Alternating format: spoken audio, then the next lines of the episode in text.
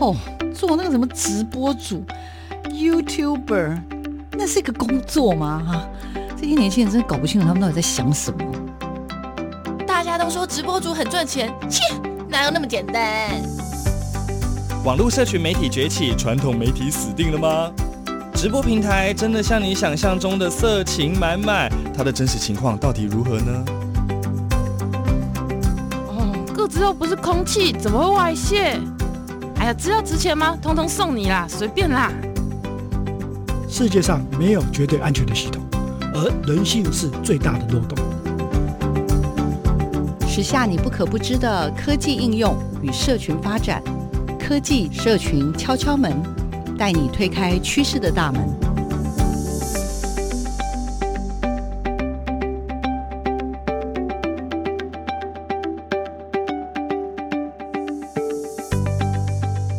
科技社群敲敲门，我是主持人小华老师。各位空中的朋友，大家早安！很开心每个礼拜六的上午啊，都有机会在空中跟所有的听众朋友相会哟。我想要透过这个节目呢，跟更多的听众朋友呢，针对科技跟社群的发展有更多的掌握。这个礼拜呢，我们要带大家去哪儿呢？这个礼拜要去认识的又是什么样的好伙伴呢？这礼拜为大家介绍的是一位很厉害的教育伙伴。那这个教育伙伴也很妙哦，因为呢，其实小黄老师呢，呃，也因为参加了亲子天下的创新一百，有机会在一些社群里面。那我前一阵子有一天呢，就突然间看到我们的社群里面哦，有一位老师，他非常的热热血，他就突然间分享了一个他的呃教学的简报。那当时我一看就哎眼睛一亮，为什么？因为这是一个介绍所谓的元宇宙的一套 PPT。当时呢，他还这位教学工作者呢说没关系，欢迎大家可以就是参考啊哈。那当时我看了就很兴奋，想说哇。太棒了！我们这科技社群敲敲门呢，又有一个很棒的受访者了。所以呢，就在这个我的锲而不舍的追寻下呢，我就为大家找到了一位真的是很酷的老师哦。这位老师呢，叫做曾庆良曾老师。曾老师呢，目前服务于永春高中哦。老师的专业是数学。不过呢，我经过了查找之后，我发现这个老师哦，他本身呢有一个。艺名吧，大家都叫他阿亮老师、阿亮主任。那这个阿亮老师呢，目前也是我们的这个新兴科技的这个北区推广中心的主要的负责人，也就是主任啦。另外呢，我们的阿亮老师、阿亮主任呢，也是台北市的三 R 的这个教学基地中心的负责人呢、哦。好，我们来请我们的阿亮主任跟我们所有所有的听众朋友打个招呼，也自我介绍一下自己，好不好？来，老师请。好，Hello，小黄老师，各位听众大家早安，我是阿亮。哎，我是曾庆良啊，但是从小呢，大家都叫阿亮阿亮，所以呃，大家不妨也叫我阿亮。那目前我在永春高中，不过目前我是借调在台北市的教育局。那我们的主要负责的内容就是要推广新兴科技融入每一个老师的课程跟学生的学习。哇，听起来好像。这个很悬，对不对？那其实非常，我本身是数学老师哦。这个等一下也可以跟大家一起分享一下它当中的一些转折跟过程哦。嗯，对。那刚刚我我想大家都听到阿亮主任这个非常亲民的这种自我介绍，然后也说到他的专长是数学，所以其实我一开始想说啊。阿亮主任，你的专长是数学。那不过我有看到啊，其实因为有很多主流媒体有介绍过老师，所以知道阿亮主任呢也当过这个我们的台北市的优良教师，而且过往曾经在比如说南港高工、大安高工服务过嘛，哈，那也担任过行政，包含在永春高中有做过实验研究组的组长嘛，哈，所以我就在想说，哎，为什么这个主任你你其实教数学对不对？但是为什么会？主流媒体有介绍，哇，你也很厉害哦！你自己上一些什么公式啊，或者是上什么历史、数学史，哎，结果就自己就拍片呐、啊，呃，做影片呐、啊，然后还把这些东西都放在网络上。这个，我想疫情这一两年，大家都会觉得，哦，对啦，反正就这样嘛。可是不是，嗯、主任在。非常早之前就启动了，所以对，来，我们请主任跟我们分享一下，你对于另类教法或者是一些影片制作的结缘大概是怎么样？跟我们大家聊一聊好不好？啊、跟听众朋友聊一聊。对对对，嗯，其实我从小啊就很喜欢这个声音这这件事，因为我觉得声音其实它非常有渲染力。不过呃，对声音的制作啊，我倒是比较没有那么精研。可是我对这个影像，我倒是非常有这个呃他的看法，因为我在啊、呃、那个时候我在带学生在课程的时候，我就一直觉得说。哎，我们在九十民国九十六年、九十七年那个时候，我们就觉得说，好像每一次的科展啊，或者成果展啊，或者学生要毕业，好像都没有留下一些怎么样的记录。如果只是呃照片，可是照片有时候它的因为角度的关系嘛，它可能没有说的这么。呃的渗入，好，没有这么的让人家觉得说，哦，到底呃它的内涵在讲什么？所以那个时候我就开始带着学生在做影片，好，所以从我自己出发哦，呃，像每次上课之前，我就先 录好自己要教的内容，等到上课的时候呢，我就跟学生还是一样要教，不能给他们丢个影片给他们看，就是上课的时候我还是教内容，但是有一些比较难的证明过程啊，或者是比较深入的讨论，我就会。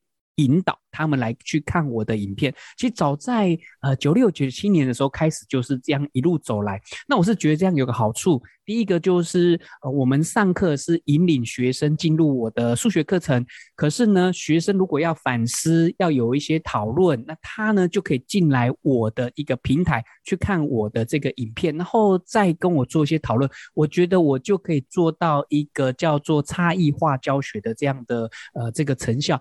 呃，我一路这样走下来，我觉得还蛮有心得，而且我觉得蛮有成效的。而且呢，我觉得一路这样子记录我自己，不管是教学啦。或者是生活啦，我是觉得，哎，他点点滴滴其实看得出来。现在我再回头看我当初拍的一些影片，没有觉得哇，那个时候年轻的我 好像 跟现在 也许那个脸有差了，但是我觉得内容还是蛮值得同学再去看。那很多同学他们最怀念就是说他毕业以后啊，大学啊，或是呃出社会以后再回头看，哎，我们以前的上课的教学影像，他们还蛮怀念这件事的。所以我是觉得说，哎，这个把影片。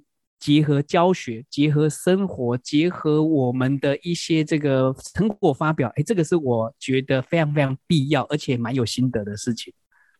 你知道，在我当然这也是刻板印象，就是数学老师啦，好，那我后来勉强想说，嗯，嗯，可能数理数理嘛，所以科学理化应该也还可以。所以我刚刚一直忍不住说啊，请问这个跟拍片怎么会扯上关系？是因为我一直认为，就是比较偏数理背景的人可能会觉得。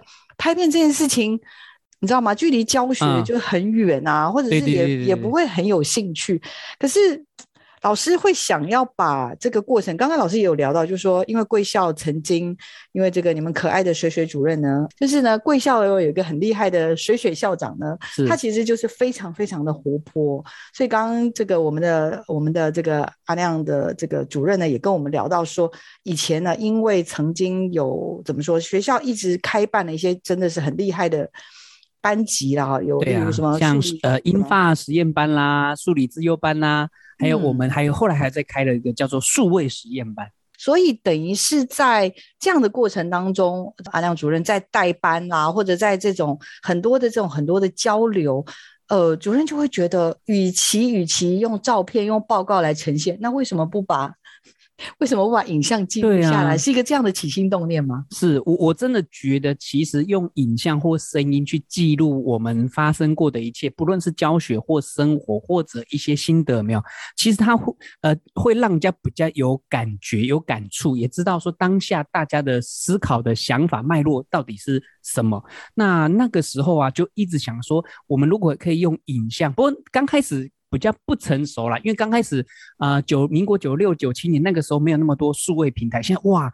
现在看好多数位平台哦，嗯嗯、那刚开始的平台我们就顶多放在这个呃什么我们自己学校的一个网站呐、啊，或者是云端呐、啊，哦，所以它刚开始记录就是一支一支影片的去上，那一直到我记得 YouTube 还是后来的事情，你知道吗？嗯、很多呃这个青少年朋友以为说啊 YouTube 好像存活在我们的这个呃生活很久，其实没有诶、欸、YouTube 好像也是近十。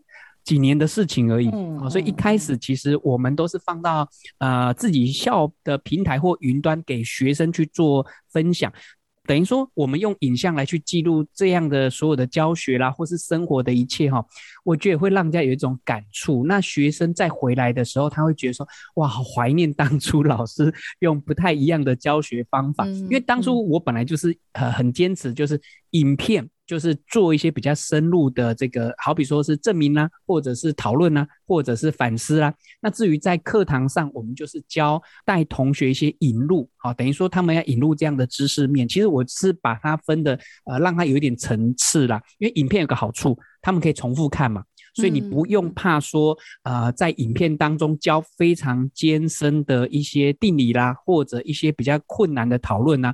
像有一些这个，呃，有一些等有一些研究。我觉得蛮适合用影片来去做记录、做讨论的。那至于在课堂上，可能这些东西小朋友，因为有时候我们在学校就是一节课一节课的下去嘛，所以你在每一节课当中，你可能时间有限，不太可能在一节课当中带领小朋友做非常深层次的这样的思考。所以影片它有它教学法的功效啊，我到现在还一直在推荐大家去用这样影片跟课堂教学去结合来做使用。所以是呃事前的导入，或者是说刚刚讲透过影片，然后还可以去反复的观看，甚至把历史、把这些推演，对对对，然后都把它拍成影片。还有就是我们影片还可以做很多不一样的发挥了，像小杨老师刚刚讲的，我就想到哇，我们有一阵子还在做数学史的故事哦。那你看我我把这种数学史如果在课堂上用讲的去讲，小朋友可能就是。只有看到我一个人在讲哈，他怎么样发展，怎么样去做演进，那怎么样会有这样的结果出来？小朋友其实没什么感觉，所以那个时候我就结合几个这个志同道合的老师说，我们干脆来去租个服装吧，然后来去演演戏吧，把这样的定理演出来吧，或者把这样的定义有没有直接。秀给同学看，所以那个时候连呃有一些服装都我们自己去那个西门町有没有叫同学推荐？哦、西门町去租嘛，然后租一天两天，然后脚本我们自己写，写完以后我们就自己拍。其实我觉得这样一路走下来，我觉得还蛮有感觉的，而且觉得说哇，那个充当那个这个怎么讲，男女主角的？还是哦，男女主角？对啊，学生看了会讨论，你知道吗？因为有时候我在课堂上，如果只是单纯用讲述的方式，其实。讲过就讲过，学生只是记起来。那我有时候把我跟其他老师一起拍的一些数学史的这个影片呢、啊，有时候我我看他们还在这个课后在讨论说，啊，老师你这样演哦不太像，你应该还会指导我你知道，说你应该把这个定理用什么样的呃道具去演还比较好。哎，我觉得哎，那个同学还会有一些这个。怎么讲？还对，有一些回馈，有一些转化，然后还有一些呃发想，而且他们好像那个时候还有人会模仿我们在演戏的过程，然后用不同，他们还用本来我们用那个三角这个很大那个三角尺啊，就同学故意就用那个扫把 再把它重新演一遍，我们就觉 得也蛮好的，真的好有趣哈、哦。对啊，我觉得透过这样不太一样的教学的方法，让学生啊，嗯、他的觉得让他们学习是快乐的。学习的这个过程，我觉得是很流畅，嗯、而且呢，嗯、他们会再回头反思，因为他们会模仿我嘛，嗯、就是回头再反思说，哎，老师这样就还蛮开心的。只是说，真的的确要一开始要花很多，呃，怎么讲，很多时间吧，很多心血在上面，这个的确。嗯。嗯，真的不容易哈，而且就我自己看到好多的媒体的报道，老师把那个学生没兴趣的内容拍成影片，放在库克云啊或 YouTube 这种平台，后来变成点阅王，就我就想说，哇，这真的是太厉害了哈，这真的是很怎么讲，只能说很跳脱我对一般呃老师的刻板印象，那再加上就是尤其是刚刚讲数理的老师，我又更觉得，嗯，怎么会跟影像这个结合 哈？那我想大家听了。阿亮主任的梳理之后，应该就可以理解。那再来，我就要跟大家再多聊聊，就是其实是这次我看到阿亮主任呢，跟大家分享的是关于他对于元宇宙的看法的原因是，是因为我发现老师也像刚刚说的啦，您做完这个一般的行政之后，后来就开始这个参与了这个刚刚讲的新兴科技的这个、嗯、呃中心的这个推广中心的主任，包含台北市这个部分的三 A 的。教学基地，那这中间又牵涉到，比如说什么 AI 啊、AR 啊，什么 ADAS、ADAS 啊，什么哇！我就是想说，哇，我们讲到三 R，我已经觉得 AR、VR、XR，我已经觉得哇，我小黄老师已经跟得很辛苦。我们这个节目也是哦，我们很认真的跟上，发现马上又落伍了，怎么办？老师，那要不要跟我们聊一下，怎么又会从原来的拍片？因为涉足到这种新兴的科技，不管是三 R 或三 A 这些事情，老师没有觉得这东西有点难吗？什么拍 机啊、机器人，这没有没有觉得没没有觉得这个有距离感吗？怎么对老师来说又好像轻而易举又启动了？太厉害了，请。是，其实一开始啊，我们有时候在看学生的学习，他们其实学生有时候学完就会问我说：“老师，学完这个之后要干嘛？” 不管是哪一科，那国国文他们说背完这个诗词要干嘛？啊，那英文可能比较不会问嘛，英英文他们说啊可以做沟通嘛。那数学他们说学这个地理学完之后呢，然后以后对你的人生有什么意义呢？所以他们常常会有这样的疑问。所以那个时候刚好这个教育部啦、教育局啦有这样的计划，要把新兴科技去推广到课程，让学生知道说，哦，你以后毕业以后，你现在所学就可以应用到你以后的职场去做这个呃，不管是呃职业啦，或者是创造啦、创意啦这样的启发。所以那个时候才是我们推新兴科技在课程上的一个非常。一开始的一个用意啦，嗯、那呃，你说新科技推这个呃，对学生的利基，当然就是让他们知道说，哎，未来你以后要面对的不一样的这个生活啦，或者是素养啦是什么，所以这个是必须的。那可是对老师会觉得有一个难度，就是说很多老师会说，这个好像在我以前这个师范体系或是师资培育的过程中根本就没有学过。嗯嗯，好，他们常常觉得天哪。我怎么会好好的国文不上，要教个 AR VR？嗯，所以很多老师一开始会有这样的疑问。那这个就是我们的责任呐、啊，我们就要做一些示范，说，哎，其实啊，你的国文课你在教诗词，有一些诗词，其实你这样念念念，叫学生背背背，其实同学没有感觉。如果可以透透过这样的 AR VR，哎，可以呈现，让他们一进去，好好好比说戴上这个 VR 眼镜，一进去就可以听到老师。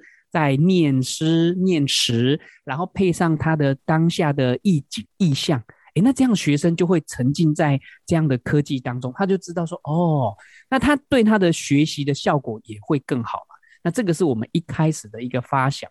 那至于小黄老师刚刚说，呃，会不会很难？其实一开始真的很难，因为一开始我们面对什么是 ARV 啊什么是 AI，什么是 ADAS，这个千头万绪。其实一开始我们也是。有点愣在那边，觉得不知道怎么样去推啊。不过我们就是啊、呃，这个有时候产官学嘛，我们就先去找教授，呃，然后看了很多厂商，问一下他们的应用在哪里，然后知道了说，哦，原来他们应用跟我们现在所学的关联是什么？那我们就是有点像是中间媒介，我们就把它串在一起，把它拉起来，让学生知道说，哦。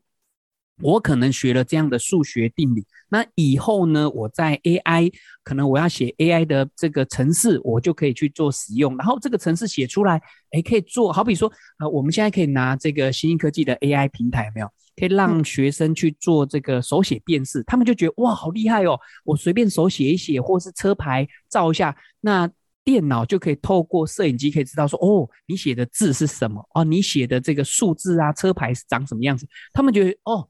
原来啊，我们学的这个向量啦、矩阵啊，哦，在高中、在国中阶段学的这些东西，未来都是非常有意义的。这样子也带动他们现在要去做学习的。那至于说为什么要推元宇宙，其实呃，元宇宙这个概念呢、啊，它很像是在中学阶段，有点像是不同方式的做表达。诶，呃，应该这样子。我想问一下小红老师，嗯，说，你看哦，好比说我们要呃对一件事情去表达，除了文字嘛，对，好，声音嘛，对，好，那还有影像嘛，对，诶，还有其他的吗？哦，感官呢？感官对，像触觉，对不对？对。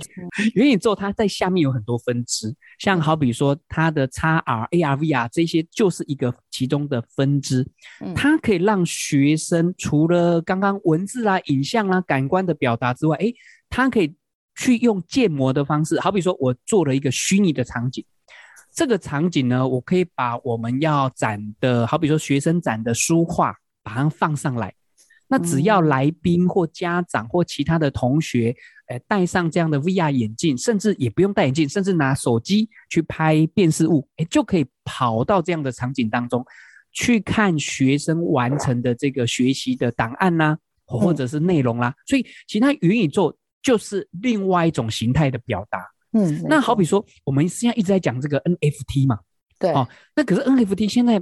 啊，我我是觉得，对我们教育端跟现在新闻很多在做的这个内容方向不太一样。怎么说？现在新闻在说的是啊，我卖了多少钱呐、啊？对，强调是那种有点像是一夜致富的这种。对呀、啊，我我觉得不太对。嗯、我我们现在教育端应该强调是前面的部分。嗯，为什么会有 NFT？它是怎么样去创造这样的艺术的作品？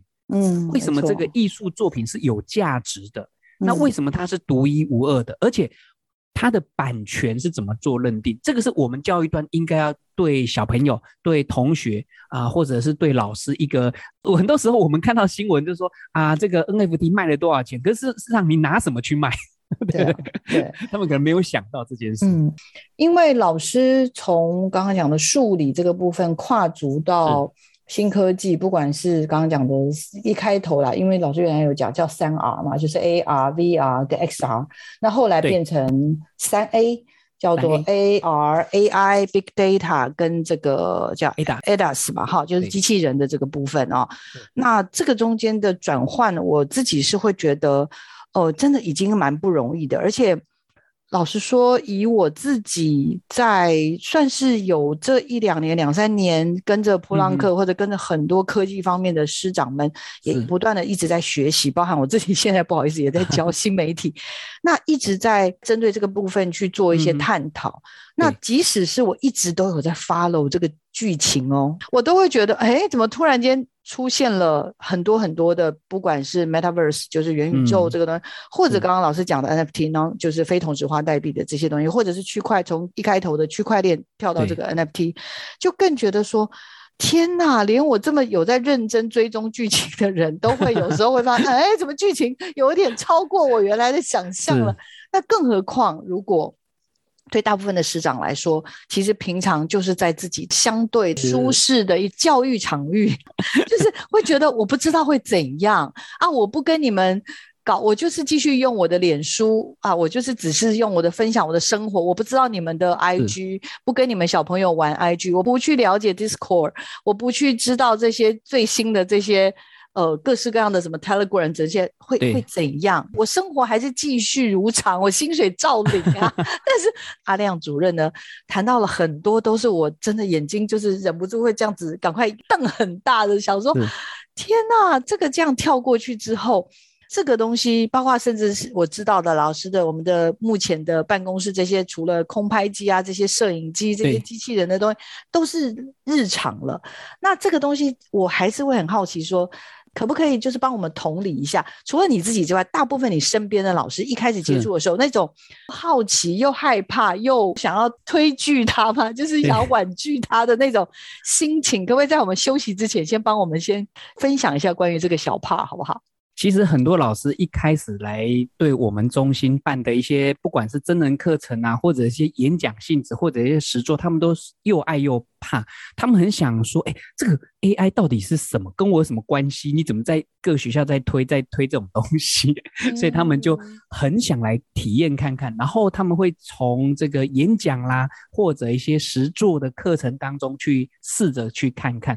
那老师会觉得很担心的是说，第一个，他好像没有这样的技能，好，然后第二个，他就算知道说，哦，什么是 AR、VR，什么是元宇宙，什么是 AI，但是他跟他现在所教的课程的连接有什么样的关系？他们很怕，万一把这样的科技推到他的课程，会发生两件事，第一个。他在课堂上会出糗，也许学生比他还厉害，这个是第一个他们担心。嗯，第二个是他们会担心说，诶，那这样子我会不会就失去了他原有要做的一个教学目标？因为你知道我们课纲都有教学目标嘛，嗯，所以很多老师会担心说，诶，我如果把这样的东西融到我的课程，会不会模糊了这样的课程的目标？所以这个是一开始很多老师非常担心的两件事。嗯，所以我们要突破他们这两件这个 突破盲场，突破盲场，突破盲场。好好好，那到底最后呢？我们的阿亮主任也是阿良老师呢，最后怎么突破他们的痛点呢？而且让他们也真的是越来越能够投入。就我所知啦，一年大概办个百场，应该都是他们现在目前已经在持续推动的，而且真的场场都是爆满的。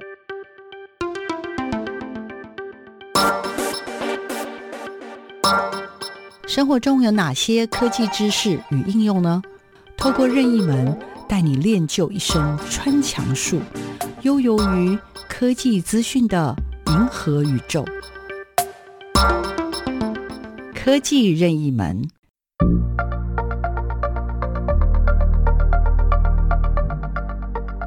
Hello，大家好，我是曾庆良阿亮主任。我今天呢要来介绍三 A 教育，到底什么是三 A 教育呢？当然有三个 A 嘛。第一个 A 就是我们常说的 AR、VR 跟元宇宙啦。第二个 A 呢，就是我们常见的 AI 跟大数据，叫 Big Data，这是第二个 A 哦。至于第三个 A 呢，就是我们在讲的 ADAS，叫做智慧车的辨识系统跟机器人哦。这三个 A 呢，为我们的学习跟我们的生活可以带来巨大的改变跟体验哦。诶。这样子，你知道什么是三 A 教育了吗？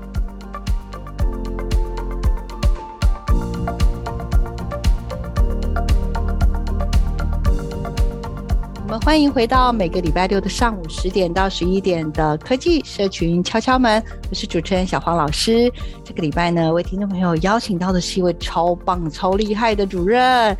他是专门帮老师来升级科技智能哦的这种超级厉害的主任曾庆良老师。曾老师呢，本身呢，目前服务于这个呃永春高中，不过他借调在我们的这个台北市的教育局。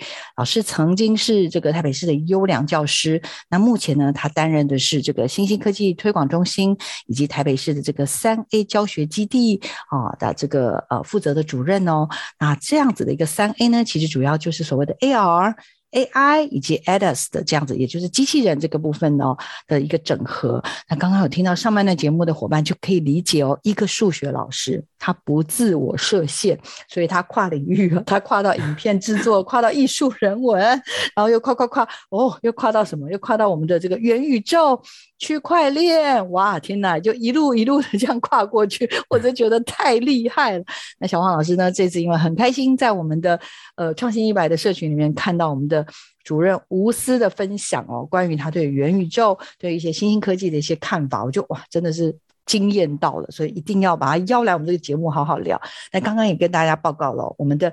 永春高中啊，这是不得了！他们的办公室里面有空拍机，有 AR，有 VR 的摄影机，有机器人，各式各样各的这些这个延伸啊、应用啊这些的哈，真的是让人真的是很佩服。那到底到底呢？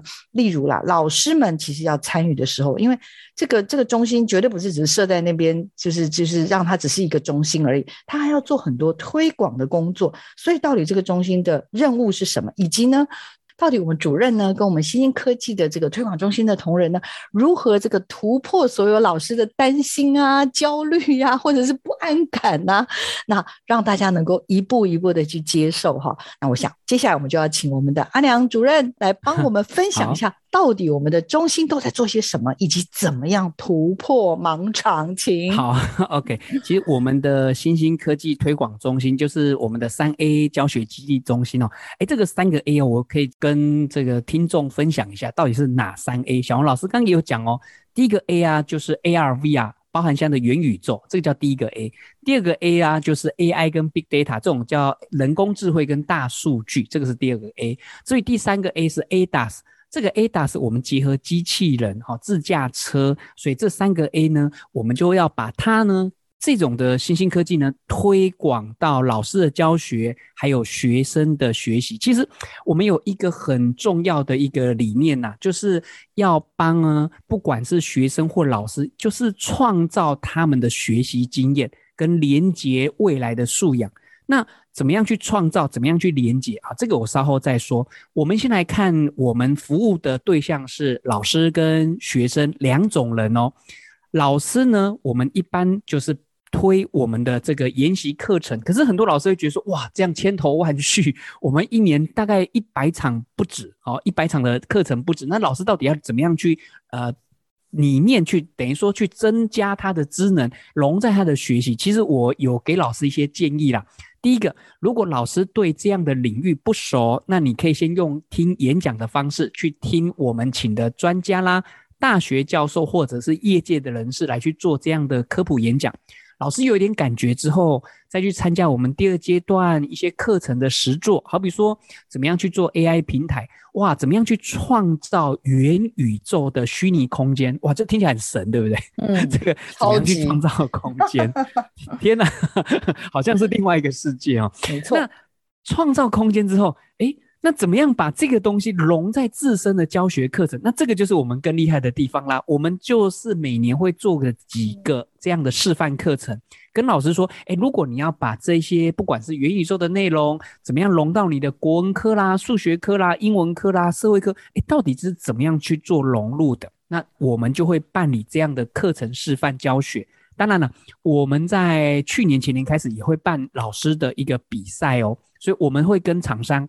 做一些募款、募奖品，那帮老师办这样的比赛，就是鼓励老师经过学习之后，把自己的作品呢拿出来跟大家一起做分享。那在分享的同时呢，诶，我们也给老师一点回馈，他会觉得哇，自己好像也回到学生时代，非常有成就感。好，这个是对老师的部分。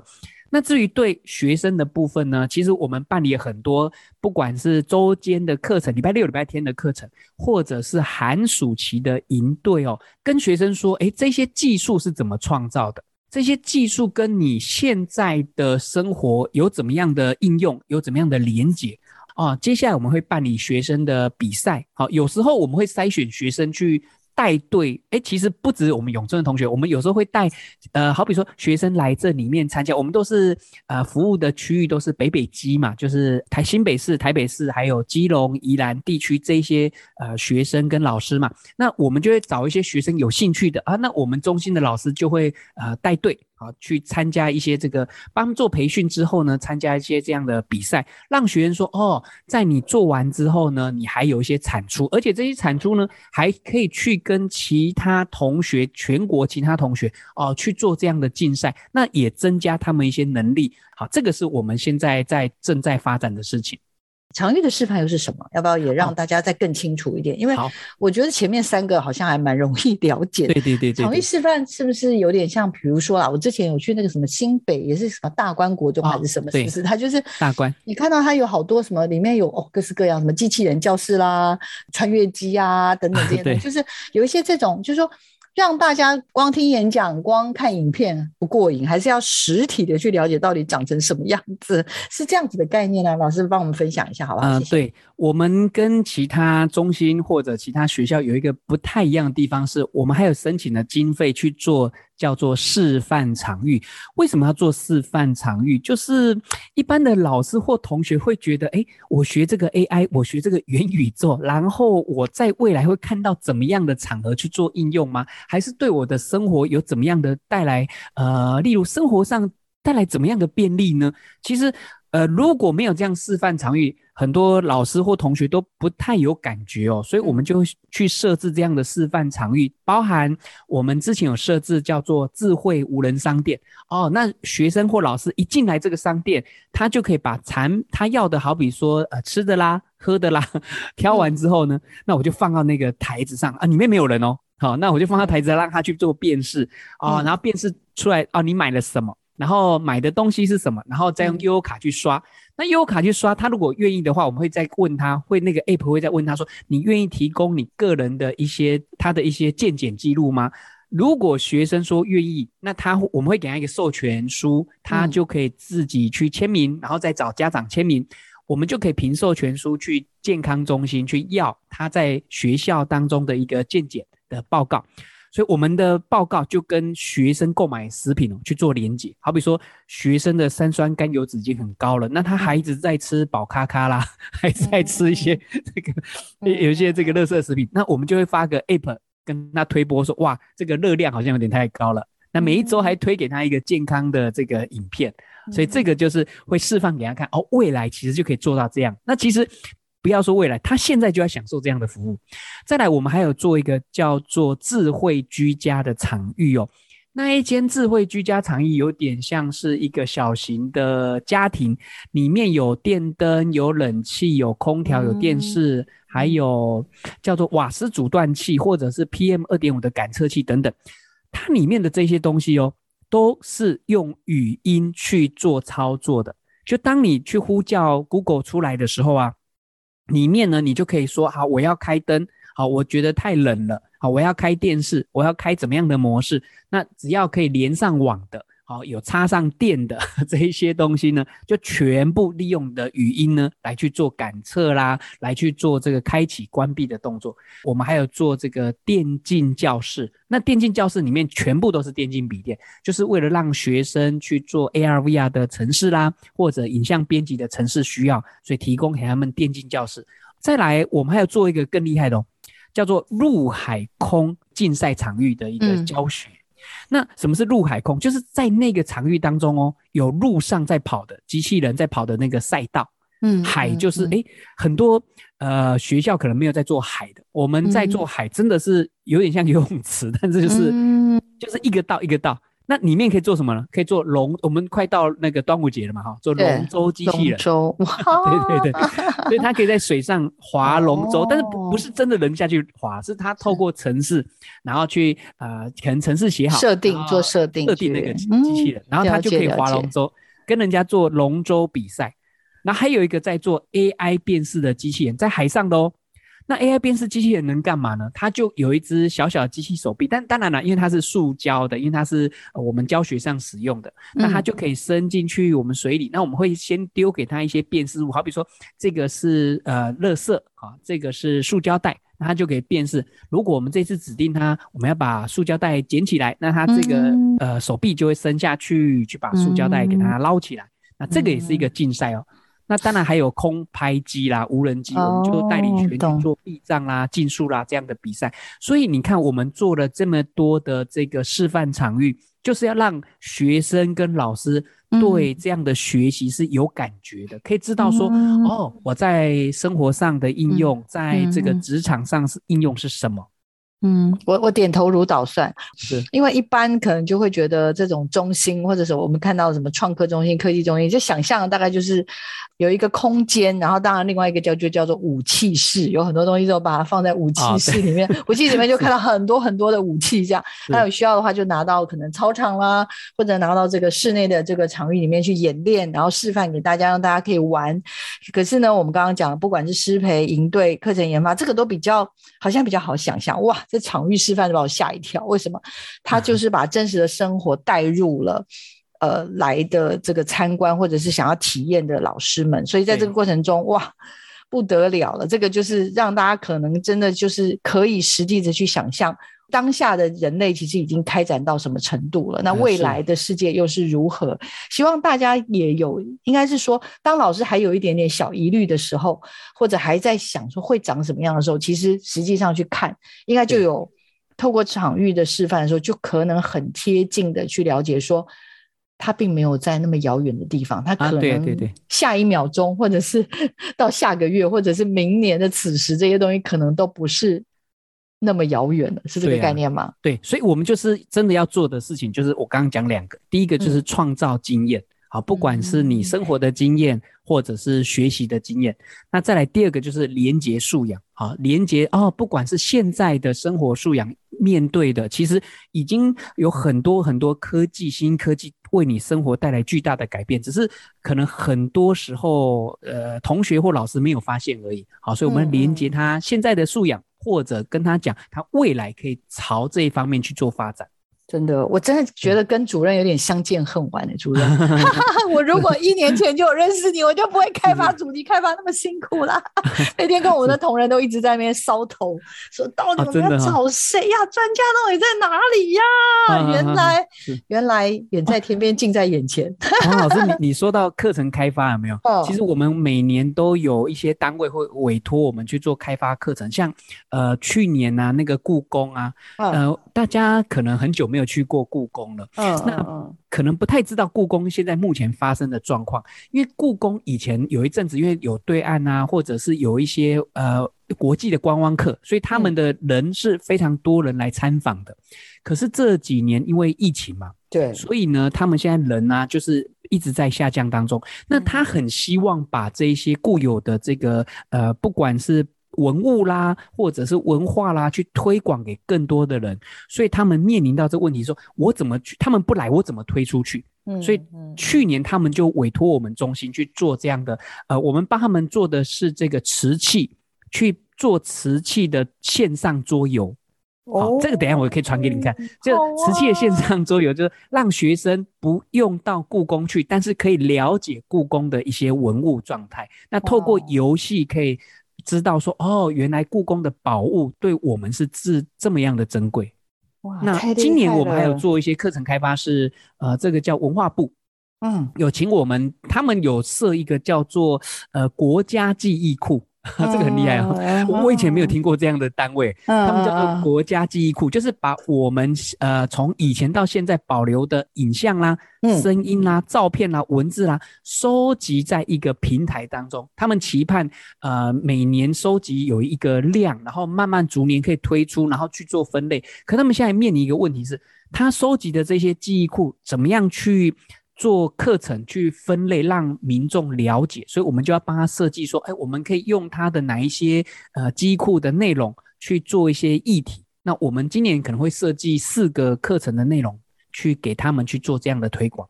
太棒了！我要举手，我自己举手说我要认养。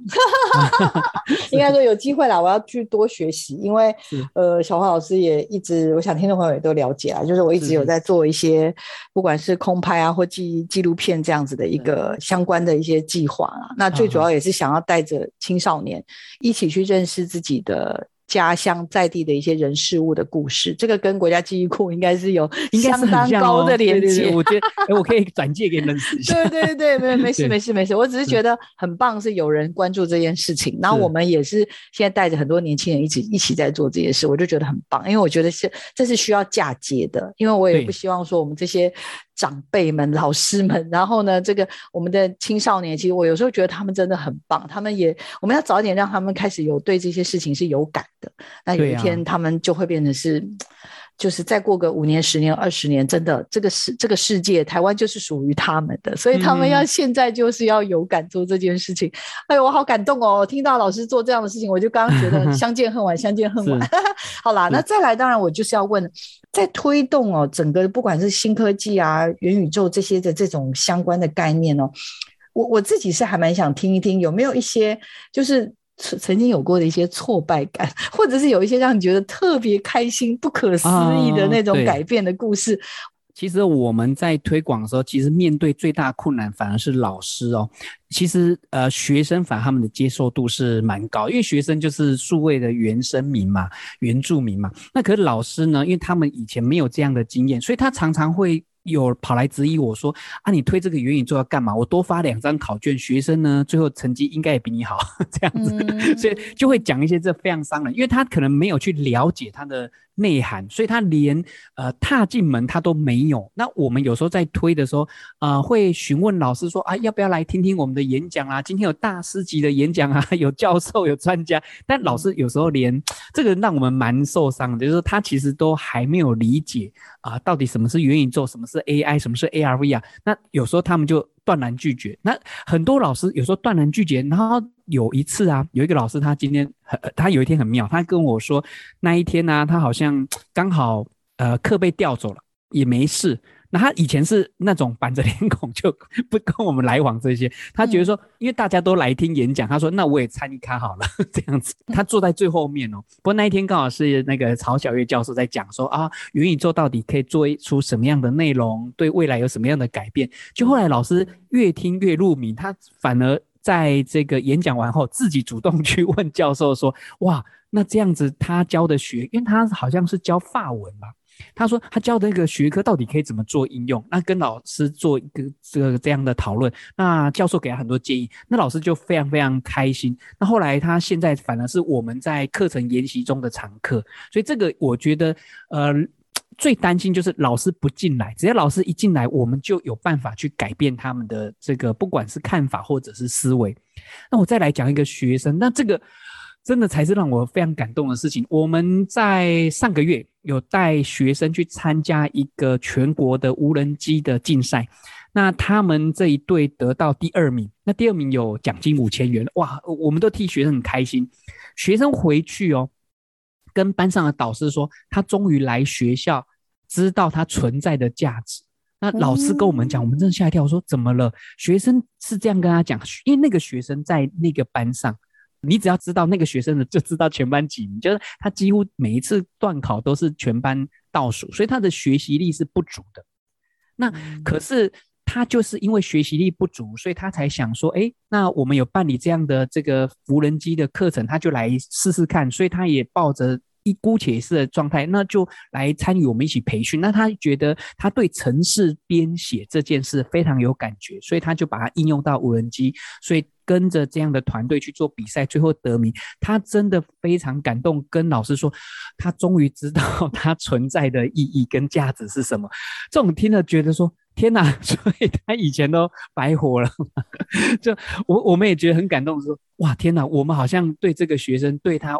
带来了未来人生巨大的改变，所以现在常常他帮我们做一件事，他常变我们的小义工哦，去指导后来的高一的同学，也跟他们讲哦，新科技可以怎么做。我们也常请他当小老师，当社团的小老师，去跟着同学。教同学怎么做，我觉得他就感觉乐在其中，而且他也知道了自己的价值跟未来的方向。哇，这个是我们中心开办以来，我遇过这样的同学，听了他这样故事，让我觉得全身都鸡皮疙瘩起来的这种非常感人的故事。嗯，我也是哎，我听了好替中心开心。七年当中，从一开头我相信，跟我们以前在推媒体素养的时，就一天到晚被打脸，真的真的。然后人家就说，嗯，这什么？哎，不方便哦，我们学校没有兴趣哦。嗯，我们对于要拿什么相机带小孩拍片，这个对他们功课没什么帮助哦，没兴趣哦，这样子。到慢慢慢慢，然后老师你看。大家突然觉得，哎，因为怎么办呢？就全世界都在谈各种 A 的时候，好像不知道又不行了。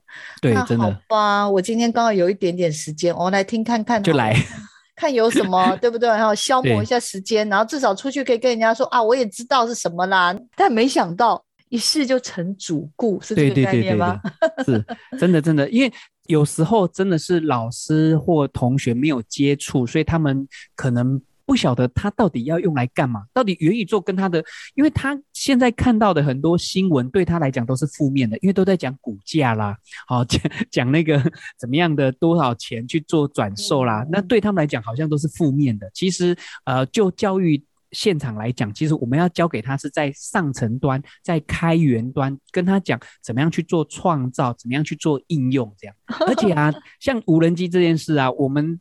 因为无人机，我们带着他们去做这个避障或竞速，是需要写程式的。那这个程式不是就是随便乱抓，它还是要有一些数学啦，有一些英文啦，好的是这些知识性，所以他才慢慢了解说啊，我以前这么排斥学习数学，排斥学习英文，那原来在无人机上是有办法去做这样的使用，所以他现在反而哦，他现在的英文跟数学反而是突飞猛进。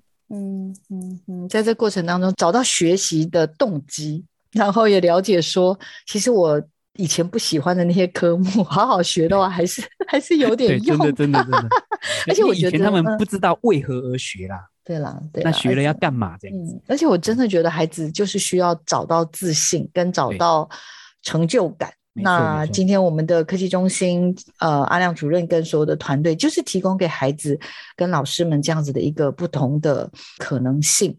那我们请教一下阿亮主任，到底 total 办了多少研习呀？一年破百场有。啊，然后学生的营队，每一年的寒假、暑假，大概寒假会办个五梯的营队，暑假大概七到八梯的营队。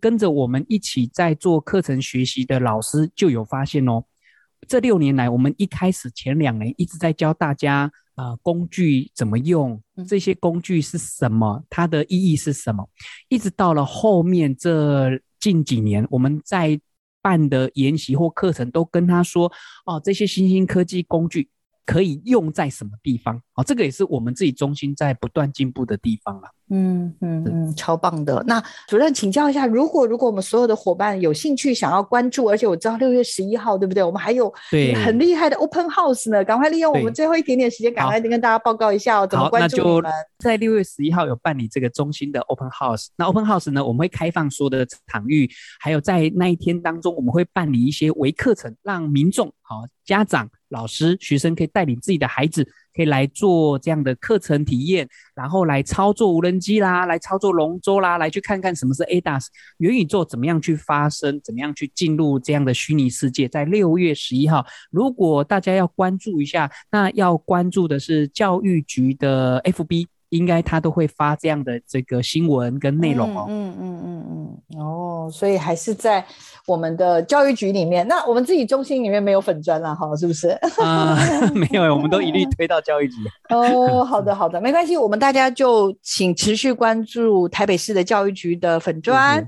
然后另外就是我们有春高中在六月十一号的时候会有个 Open House 哦。记得来。刚刚我们所有聊到的东西啊，都。应该都有机会去体验看看。啊、呃，对，那一天会做一次展示。好的，好的，我也非常的期待，嗯、而且跟大家听众朋友约好哦，好不好？小王老师，如果时间允许，我一定要去，我一定要去走访。然后也很希望我们的中心能够顺顺利利，也希望呢主任能够持续持续的去在新科技上面持续的做很多的探索，然后随时回来。呃，透过我们这个节目跟听众朋友分享，好不好？可以吗？好，好，我们下周请各位持续锁定我们的科技社群敲敲门，我们下礼拜见，拜拜，拜拜。